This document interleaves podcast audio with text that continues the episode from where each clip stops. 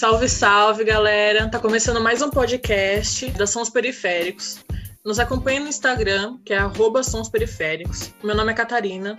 O meu Instagram é arroba cat_nn. Eu sou a Loli, o meu Instagram é Loli Music. E hoje a gente está aqui para falar mais sobre maternidade na periferia. A gente já teve alguns episódios anteriores, você pode conferir no Spotify e outras plataformas. E hoje a entrevistada é a Débora Santana Ribeiro, ela que é mãe, cantora, artista visual, e ela está aqui para contar um pouco para a gente sobre sua trajetória, dividir e conversar mais sobre as suas vivências.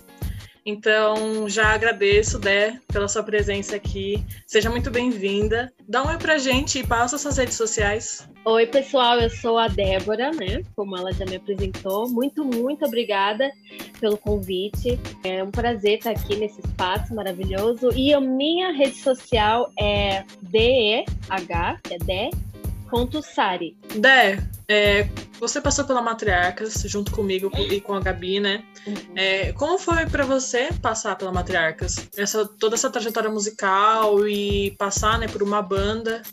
É, e como é o seu processo hoje de, de criação, como artista? Quais são os seus projetos? E como você se enxerga hoje? Ah, então, meu processo como dentro de uma banda começou, assim, tanto meu processo como artista, né, e, como, e dentro da banda, foi crescendo durante o ensino médio, quando eu conheci a Kati e a Gabi. Essa, essa vontade de ter banda não era dentro de mim, né? Não morava dentro de mim, porque eu não acreditava que eu poderia cantar, que eu poderia ser artista, assim, essas coisas. Não, não me via assim. E aí a, a Gabi veio com esse, esse sonho, essa vontade de de ser uma banda. E no começo eu ficava, ah, não, não, acho que não, né? Não é pra mim. Mas aí ela foi me mostrando que eu, eu tinha voz, sabe, para cantar, que eu poderia cantar assim. E foi me mostrando isso e me colocando na minha cabeça, assim, dia a dia. E eu consegui, eu consegui me enxergar, começar a cantar, sabe? Tirar, soltar minha voz um pouco. Conforme é, ela foi fazendo isso, a gente decidiu fazer covers, né? Pra cantar no, nos eventos da, da escola mesmo, coisa pequena, a gente se divertia pra caramba fazendo. E aí a Kátia entrou também, tocando um violão, aprendendo. Nossa, foi muito legal ver a evolução dela. E isso me inspirava também a querer ficar melhor, melhor no canto, porque toda vez ela ficava lá com aqueles calos nos dedos de, de aprender a tocar violão. Ai, foi muito legal esse processo da gente da gente aprender e, e crescendo juntos. Então, de, quando a gente saiu da, da escola, aí surgiu a Matriarcas, né, na verdade. A gente saiu do ensino médio e aí surgiu o convite da gente cantar num, num evento para mulheres, muito bacana. Um primeiro evento como uma banda de verdade, é, representando as mulheres. A gente conheceu bastante referências ali. Aí foi caminhando, né? Aí a, a partir daí a gente começou a fazer projetos, começou a desenvolver saraus fora da escola também. E tudo isso foi só, só, só foi crescimento, né, pra gente. Porque a gente ia fazer eventos na Zona Sul, a gente fazia, nossa, esse trâmite todo para ir para lá, porque a gente gostava pra caramba de estar nesses lugares. Nossa, eu gostava muito de cantar para sempre para pessoas diferentes encontrar e, e ver as referências dessas mulheres, porque tinham muitas mulheres maravilhosas, artistas fodas que, nossa, estando nesse meio, a gente consegue trazer mais confiança, sabe? Que são, são referências de mulheres reais que estão ali, a gente vê a luta, sabe? A gente vê o que. A gente se sente mais conectada, mais próxima, sabe? E foi muito bom esse, esse processo até que a gente fez com a Matriarcas.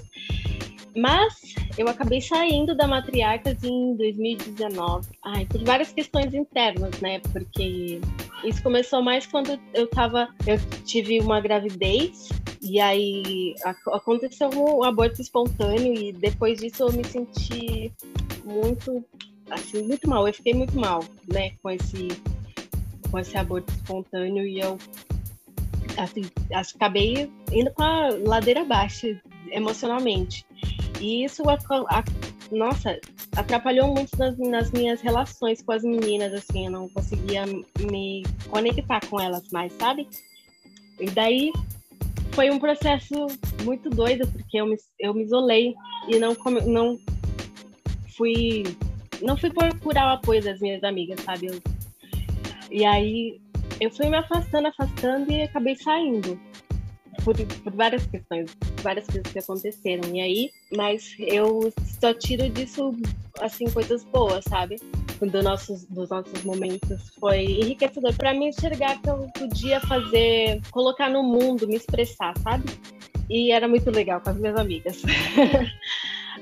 eu, hoje eu me vejo como uma artista, assim, num, numa pausa, uma artista numa pausa tanto por conta da gravidez, porque, nossa, são muitos turbilhões de emoções e é, é, muito.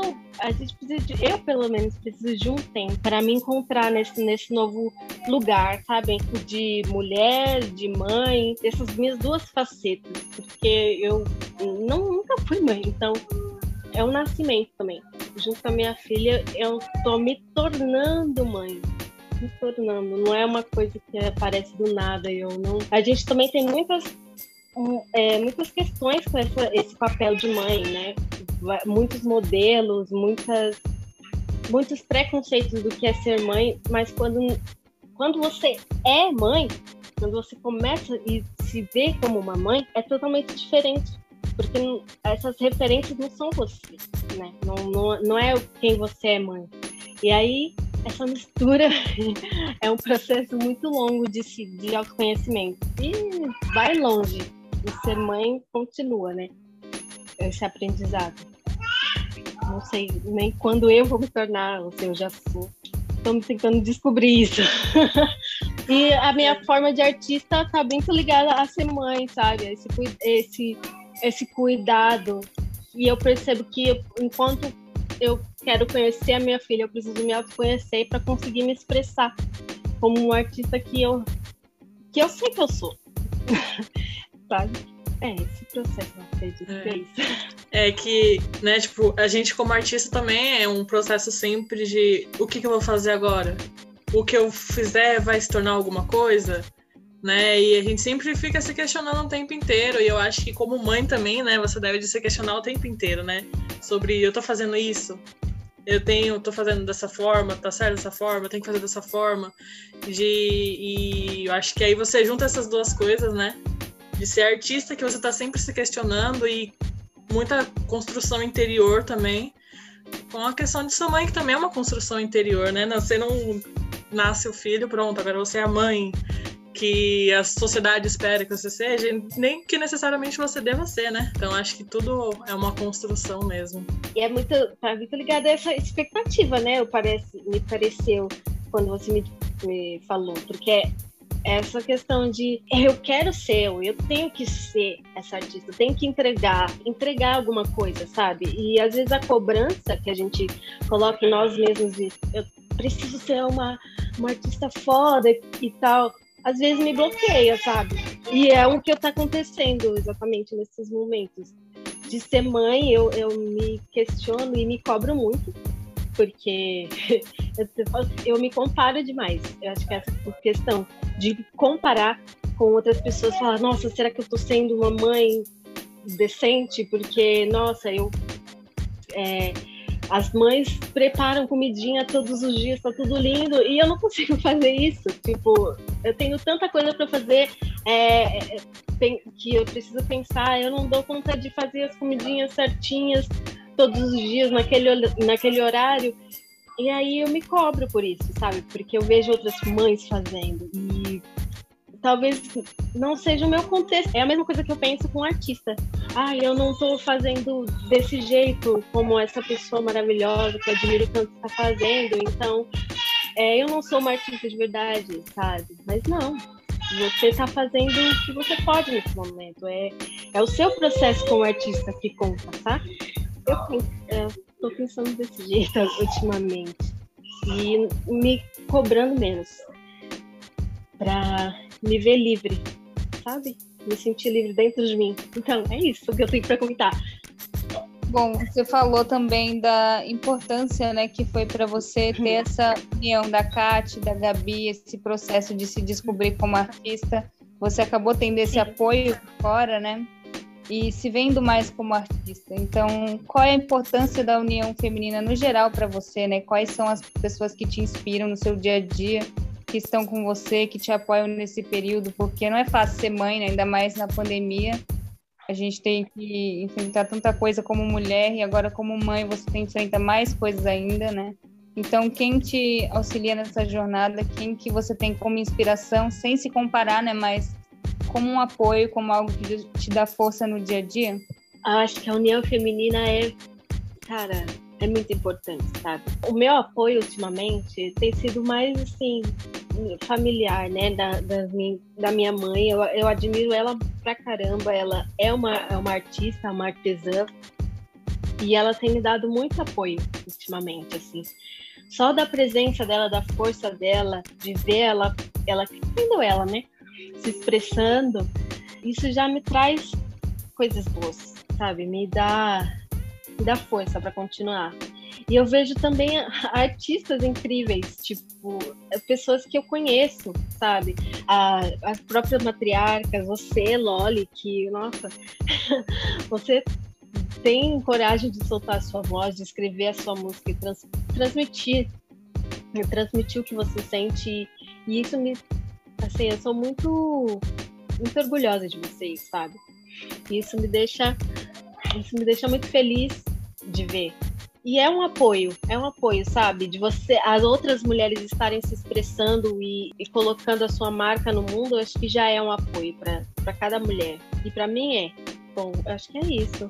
Acho que todas, todas as mulheres que, que se expressam no mundo, elas são meu apoio. Elas estão fazendo, mesmo que indiretamente, mesmo que não saibam elas são um apoio para mim, uma inspiração. Legal, realmente, né? Acaba sendo um espelho, a gente sem perceber, a gente vai ajudando umas às outras, né? Exatamente. E, Dé, bom, você teve a Elin, né? Já é um desafio, né? Quando você tem a sua primeira gravidez.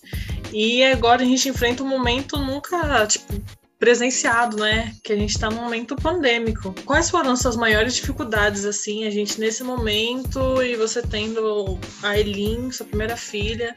O que, que você enfrentou nesse processo? Nossa, sim. primeira filha no meio de uma pandemia, muito doido. Uh, eu fiquei.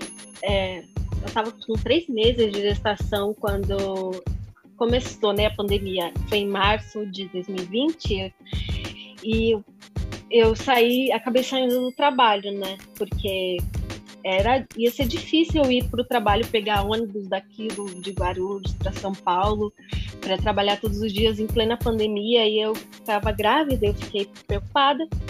Então saí do trabalho e fiquei em casa. Uma e eu vejo o meu privilégio sabe? Porque eu fiquei durante durante a gestação inteira eu tive apoio e ajuda sabe e eu consegui me manter. Só que eu vejo que não é a realidade de muitas pessoas, assim, de mães periféricas, sabe? Elas, se estiver grávida, não, não tem, assim, não tem muito amparo, não tem muito apoio, tanto governamental, muitas vezes da, da família, e eu tive muita, muita sorte.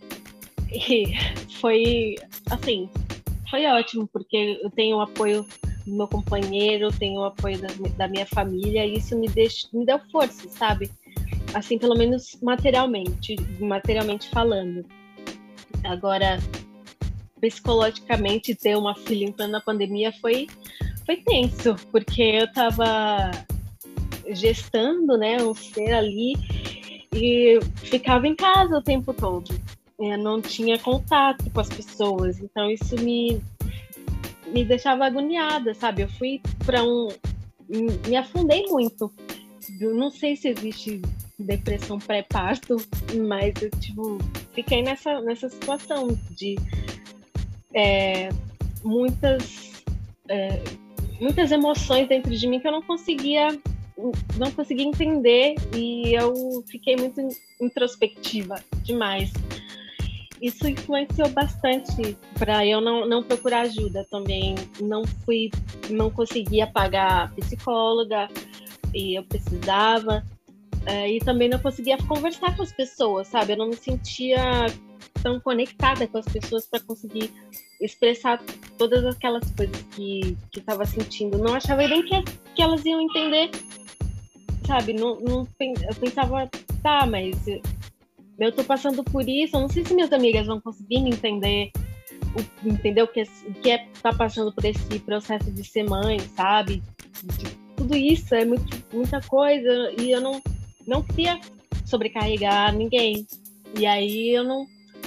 Eu fiquei ali naquele limbo durante a pandemia, fiquei bem isolada socialmente foi um desafio, mas eu consegui liberando durante a pandemia e aí quando eu tive a Eileen foi nossa, foi só alegria, porque ela já é um respiro, né? Nossa, um respiro de vida maravilhoso.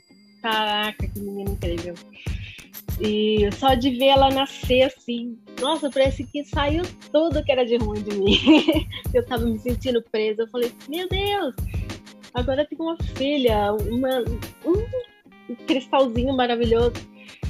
E nossa, ela traz muita alegria para minha vida. Eu acho que foi a melhor escolha.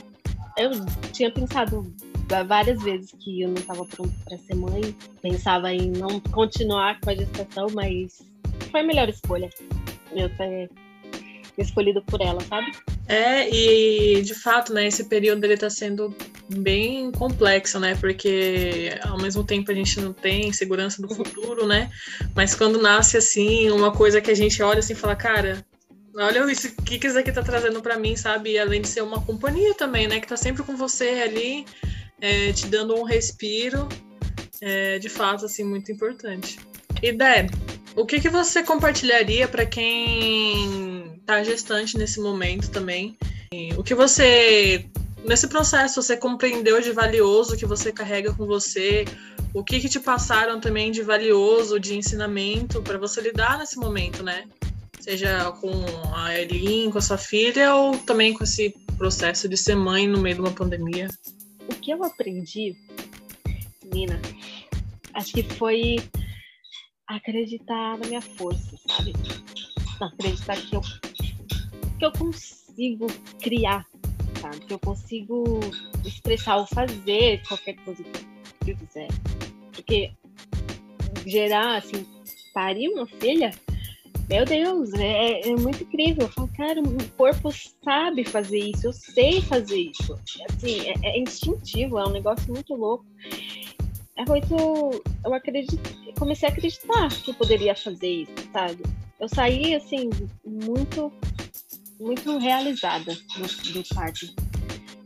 Quando eu percebi que eu poderia, sabe? Que eu tenho esse poder. E todas as mulheres têm e a gente só precisa acreditar na gente mesmo. Acho que é autoconfiança, sabe? Eu, naquele momento eu percebi isso, sabe? Mas conforme a gente vai chegando no dia a dia e vai lidando com a criança e, e começa aquelas todas aquelas cobranças, né? É, dentro da gente, eu fui eu fui perdendo um pouco isso de, de ter, de acreditar em mim mesmo, sabe? E é é um, trabalho diário, porque é um trabalho diário, não é uma coisa que, ah, eu percebi, eu sou autoconfiante, né? É um processo. E às vezes é um processo um pouco longo e, e tá tudo bem, sabe? Foi isso que eu aprendi. E que as pessoas me ensinaram, eu acho que a aprender a delegar mais, a abrir mão de, de querer estar sempre ali no controle e com medo e não permitir que outras pessoas entrem em contato com consigo mesmo e com a sua filha também, sabe? A, a não, me, não me sobrecarregar e aprender a, a deixar compartilhado, tipo, a criação de uma criança é compartilhada, sabe? É como dizem que a, a sociedade o coletivo que cria um ser humano. Não é só o pai e a mãe, eles são responsáveis, mas é todo mundo. E eu tô aprendendo a, a liberar isso, sabe? A, a, fazer isso, deixar mais é, na, com o pai e, e acreditar que eu não preciso carregar tudo nas minhas costas. Isso é uma coisa que me dizem bastante, principalmente a minha mãe. E é isso, né? Também porque, querendo ou não, o mundo vai fazer parte da vida dessa criança, né? Então, assim, ela tem que ser também inserida nele, né? Se ficar num mundo fechado só da mãe, né? É importante também abrir e aceitar ajuda e compreender que você sozinha não, não é necessário, né? Tipo, não é só sua responsabilidade. Sim, realmente, né? É importante a gente dividir isso, né? Porque a responsabilidade é um peso, né? E tem pessoas ao seu redor que podem ajudar e você pode aprender com outras pessoas e ficar mais tranquilo, né? Esse processo. E falando um pouquinho sobre essas essa oportunidade, né, essa dádiva e também essa oportunidade de responsabilidade maior que é ser mãe, né? Que atividades, que ideias que você acha que poderiam ser incluídas e desenvolvidas na periferia para ajudar, né, esse processo de ter um filho, uh, do crescimento da criança, né, e todo esse amparo que a pessoa que gesta uma criança precisa ter, né, de apoio. O que você acha que poderia ajudar essas pessoas que vão ter um filho, né, essas ações sociais e culturais? O que você gostaria de ver acontecer na periferia para ajudar essas pessoas? Ai, eu gostaria de ver mais coletividade, sabe? Porque tá, as cidades, a periferia, que algumas pessoas chamam de comunidade, eu acredito que não seja tanto assim, sabe? Eu creio que seja preciso um, a coletividade entre as mães, entre, entre todo mundo. Serviços sociais, assim, que, que ajudem, que mostrem para as pessoas que a coletividade é, um, é o melhor remédio, sabe? Da gente se juntar, da, de, de ter tipo, um círculo de mães, sabe? Que se apoiem, que, que, que tenha um lugar onde. Um lugar, acho que um espaço mesmo, sabe? Um, um lugar onde a, a, comunidade toda pode, possa ir lá, feita para as crianças, para as crianças estarem lá, e as mães e os pais, e, e juntos formarem uma família, assim, para ser um, um centro de apoio, sabe? Todos percebessem que a gente precisa se apoiar. Eu sei que é difícil, porque eu mesma não, não, não tenho esse costume, sabe? Essa, essa cultura, a gente não é essa cultura. É uma cultura individualista, né? É muito do capital. Você pensar em si, em consumir, é seu, é posse, você tem que ter, não é nosso, não tem nada nosso, é tudo meu. E eu acho que o coletivo, o coletivo tem esse apoio, tipo, é meu, é seu, é nosso, é de todo mundo. Tá todo mundo ali é, apo é, apoiando isso, sabe? Essa, esse sistema, todo mundo fazendo esse sistema. Existe muita ideia, né, de que ah, a mãe tem que cuidar, só a mãe. Uhum. Só que ao mesmo tempo, essa mãe, eles querem que essa mãe trabalhe, eles querem que essa mãe vá estudar. Exatamente. Então, tipo, como? Se você não dá um amparo para isso, então, né? Cara, não tem um... Se você não dá oportunidades e outros modos de ver essa criação. Exatamente. Não, não tem um amparo. É porque a mulher seria o amparo da sociedade. Né? Tipo, a gente que tem que amparar uh, questões emocionais, antes eram emocionais, organizacionais de uma casa, de um do relacionamento. Só que agora também é colocar, a gente também está nessa questão material, de a gente tem que também produzir, tem que ser, tem que ser mãe, tem que ser esposa, tem que ser. Tem, e fazer todos os papéis muito bem, entendeu? Tem que dar conta de tudo. E não é assim, não dá. A gente não tem apoio, a gente tem que ser o apoio. Desenvolve essa ideia de que você não pode errar, né?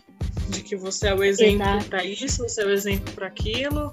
É. Então você tem que ser a mãe perfeita, a mulher perfeita, a esposa perfeita, quando estiver trabalhando também tem que ser a funcionária perfeita, a dona perfeita, e não é, é assim.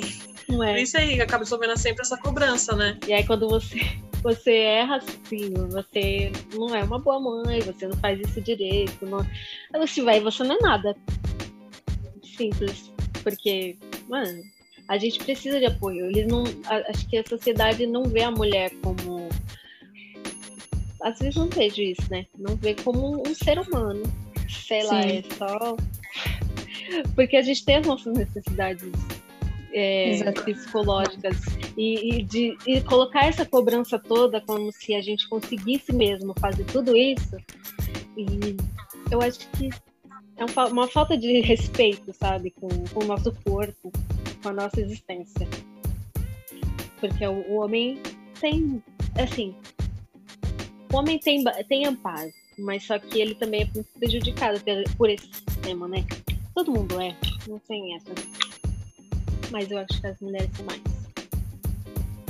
Sim, a cobrança sempre é maior, né? É. E sobre tudo isso, né? Sobre toda essa reflexão de ser mãe e de olhar para o que a gente está vivendo hoje, dentro da pandemia, que é pior ainda, né? Que causa esse caos na nossa cabeça, que a gente pensa e se questiona muito mais. É, você consegue ter alguma esperança no futuro? O que você quer para sua filha no futuro? É, como você vê ela crescendo? O que, que você sonha para vocês?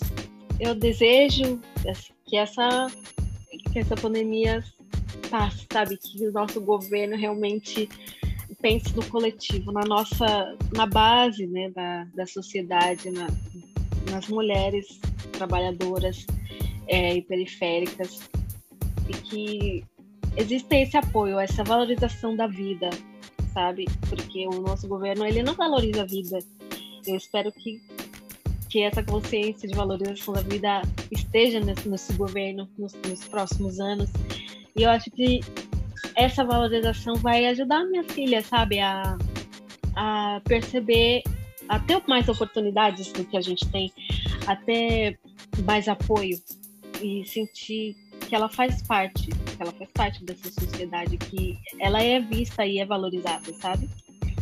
E acho que assim, isso de mim ela já vai ter, mas é, eu acho que quando a gente sai do, do seio materno, do, do ambiente familiar, que é que tem que te dá esse apoio e você vai para uma sociedade que não te dá esse apoio, que só só espera e só cobra de você e tipo não não realmente te valoriza, é só você é só mais um que está produzindo para a gente, sei lá, né?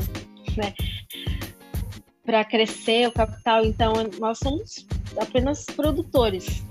E eu espero que isso mude, para que ela seja vista como um ser humano que, que tem o seu potencial e que ele que possa se elevar, sabe? Que tenha esse apoio social para ela poder ser tudo que ela quiser ser. É uma sociedade né, que valorize a, a vida, tanto física quanto mental, né? Porque hoje em dia existe muito a desvalorização da sua saúde mental, né? Então a gente tanta gente falecendo, né? E ninguém pensa e as outras pessoas que estão em volta também, mas não. Deixa aí todo mundo morrer e aí a gente leva com o que sobrar, tipo, se você não tem uma sociedade que vai amparar dessa forma, né, de que valorizar a vida num contexto geral, é bem complicado. E é importante, né, a gente construir um, um, futuro assim também, né, que acho que também tá na mão de muitas pessoas, né, da sociedade inteira de conseguir atravessar esse pensamento do momento, né, para uma coisa de valorizar a vida no geral, valorizar o sentimento das pessoas, né, o entender a dificuldade das pessoas que elas enfrentam. Eu acho que é, é um ponto bem importante mesmo. Bom, Dé, a gente queria agradecer, a gente vai finalizar agora. É, a gente quer agradecer a sua presença, foi muito importante ter você aqui com a gente. Né? Tanto tempo que a gente não conversa, tem que conversar mais. é, a gente queria agradecer também a todo mundo que está ouvindo, que ouviu até aqui. Dizer que para escutar os episódios anteriores, né? É, você quer dizer alguma coisa, Dé? Ah, eu quero agradecer. Ai, nossa, faz tanto tempo que eu não converso assim, meu Deus, que bom. Ai, nossa, é verdade. Se socializar é muito legal, gente. Recomendo. A gente precisa fazer mais isso, com certeza, assim. E foi muito importante ter esse espaço, assim, para conversar sobre isso, para transmitir realmente o que eu senti aí. Eu agradeço demais, de novo. A você, Kátia, a você, Loli, muito obrigada, querida. Foi muito bom. Ai, gente, eu quero agradecer. É sempre muito bom a gente receber pessoas tão incríveis, com tanta coisa para contar aqui. E Dé, você é maravilhosa. E ver toda a sua trajetória, ver você agora feliz com a sua filha, é um presente, assim. A gente fica feliz umas pelas outras. E é incrível a gente poder dividir isso, né? E como você falou que quer que sua filha se sinta parte, se sinta ouvida, você também é ouvida e é muito importante a gente ver a sua história e se inspirar em você também. Bom, então é isso. A você que está nos ouvindo, escute os episódios anteriores. É, a gente apresentou a nossa equipe, né? A gente entrevistou as, entrevistou as mulheres do hip hop. Divulgamos o livro Fala Carolina, As Mulheres na Luta por Vida e Dignidade. E estamos agora lançando esses episódios, né, de, sobre a maternidade na periferia. Então fique ligado e divulgue nosso podcast com as pessoas próximas, os seus contatos. Lembrando que o nosso Insta é arroba Periféricos. Você também pode entrar em contato conosco se você quiser ser entrevistado, é, se tiver dúvidas, críticas ou sugestões. Até a próxima!